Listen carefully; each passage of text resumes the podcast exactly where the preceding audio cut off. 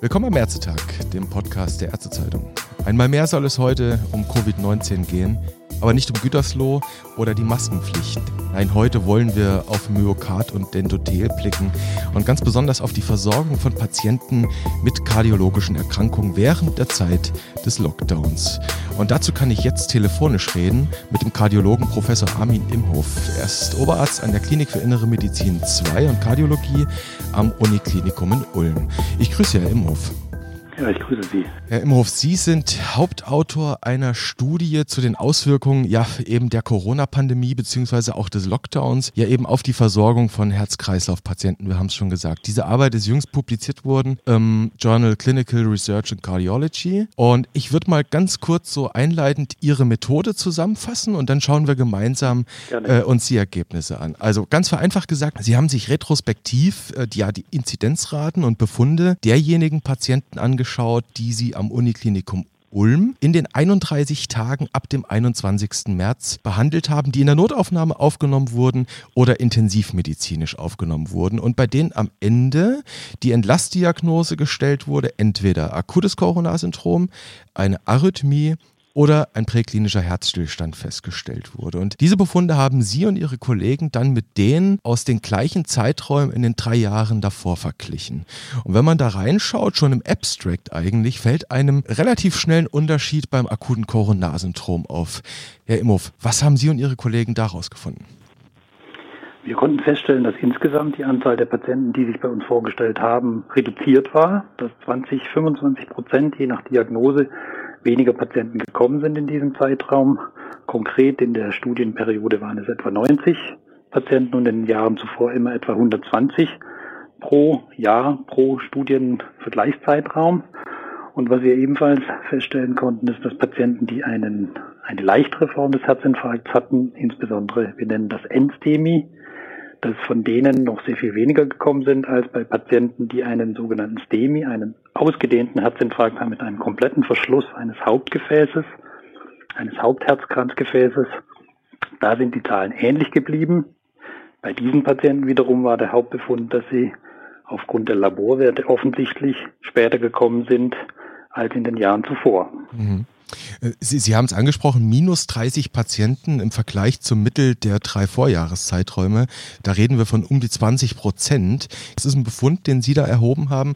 Der wird ja auch bestätigt. Den, das haben wir von der Charité gehört. Das VIDO, das Wissenschaftliche Institut der AOK, hat das Bild auch bestätigt. Und Sie haben es gerade gesagt, Enstemi ist sehr auffällig. Ja, gibt es denn Erklärungsansätze, warum gerade beim Enstemi und nicht beim schweren Stemi das so auffällig war?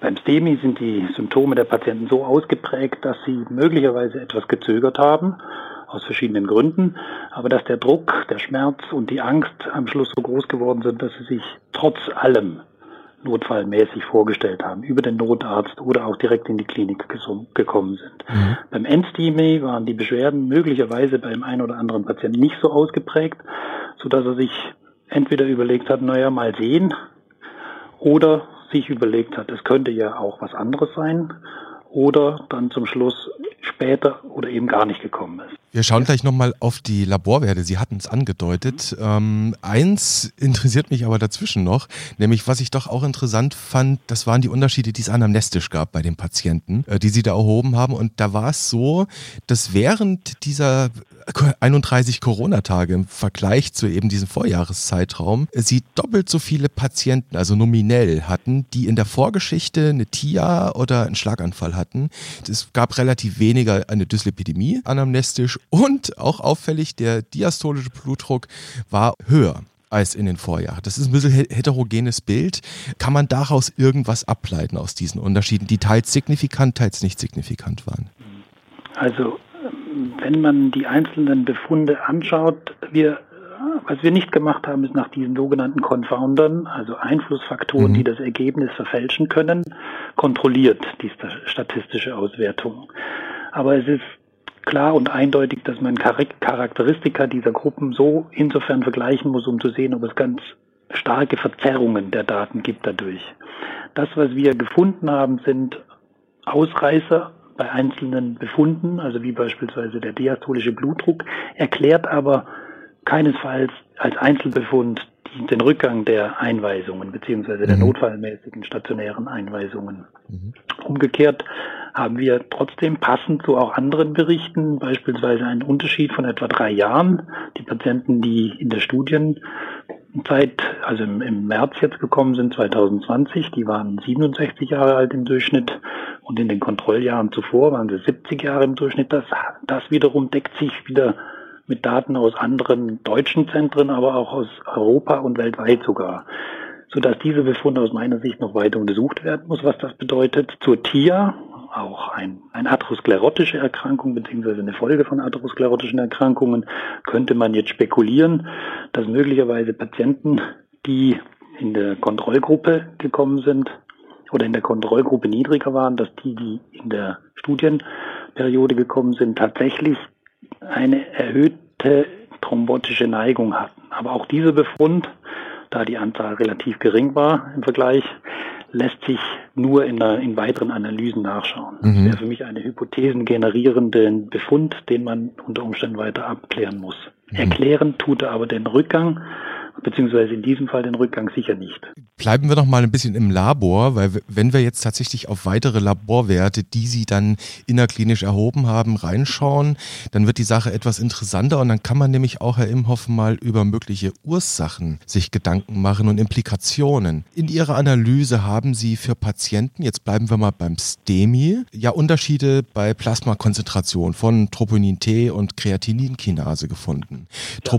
Troponin T, das war im Mittel mehr als dreimal höher als im Vergleichszeitraum. Und bei der CK immerhin noch fast doppelt so hoch. Soll das heißen, Herr Imhoff, dass die Patienten, über die wir da reden in der Corona-Zeit, faktisch zu spät ins Spital gekommen sind? Ja, das kann man aus meiner Sicht eindeutig davon ableiten. Das ist kein Beweis, aber es ist so ein starker Hinweis, weil diese Laborwerte, die wurden alle bei Aufnahme, also innerhalb der ersten zehn Minuten, wenn die Patienten zu uns ins Haus gekommen sind, erhoben.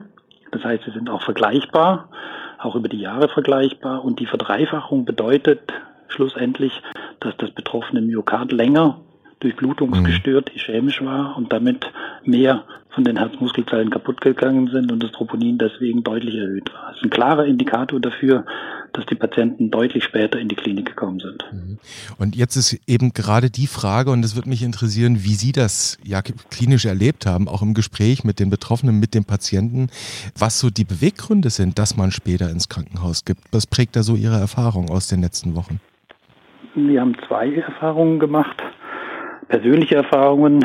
Zum einen, dass Patienten, die solche Symptome hatten, viel häufiger als in, in vor Corona-Zeiten telefonisch Rat gesucht haben und gefragt haben, wie sollen sie mit dieser Situation umgehen. Punkt eins. Und Punkt zwei ist, dass einzelne Patienten unterschiedliche Ursachen oder mögliche Erklärungen dafür persönlich berichtet haben im persönlichen Gespräch. Beispielsweise, dass sie in der Umgebung Angehörige der Meinung waren, sie sollen mit ihren Beschwerden, mit Brustbeschwerden eher nicht in die Klinik gehen, weil sie sich dort mit Corona infizieren könnten. Mhm. Und der andere Teil der Angehörigen hat ihnen geraten, geh in die Klinik, du hast wahrscheinlich was am Herzen, du solltest dahin. Mhm. Und einer dieser Patienten war in einem äh, Lieferservice, nachdem die Gaststätten alle zu waren, also im, im Nahrungsmittelbereich tätig und war maximal unter Stress weil er so viele Aufträge wie noch nie in seinem Leben hatte, was durchaus als mögliche Ursache eines Auslösers für ein akutes Coronarsyndrom gelten könnte. Mhm. Ein zweiter Aspekt, der auch immer wieder berichtet wurde von den Patienten, auch in Einzelgesprächen, aber auch im Gespräch mit Kollegen berichtet wurde, dass die Patienten aufgrund der Wahrnehmung, der Umgebungswahrnehmung viel häufiger ihre Symptome einer möglichen Corona-Infektion, also einer Lungenerkrankung, zugeschrieben haben als primär dem Herzen. Das wiederum nennt man Framing.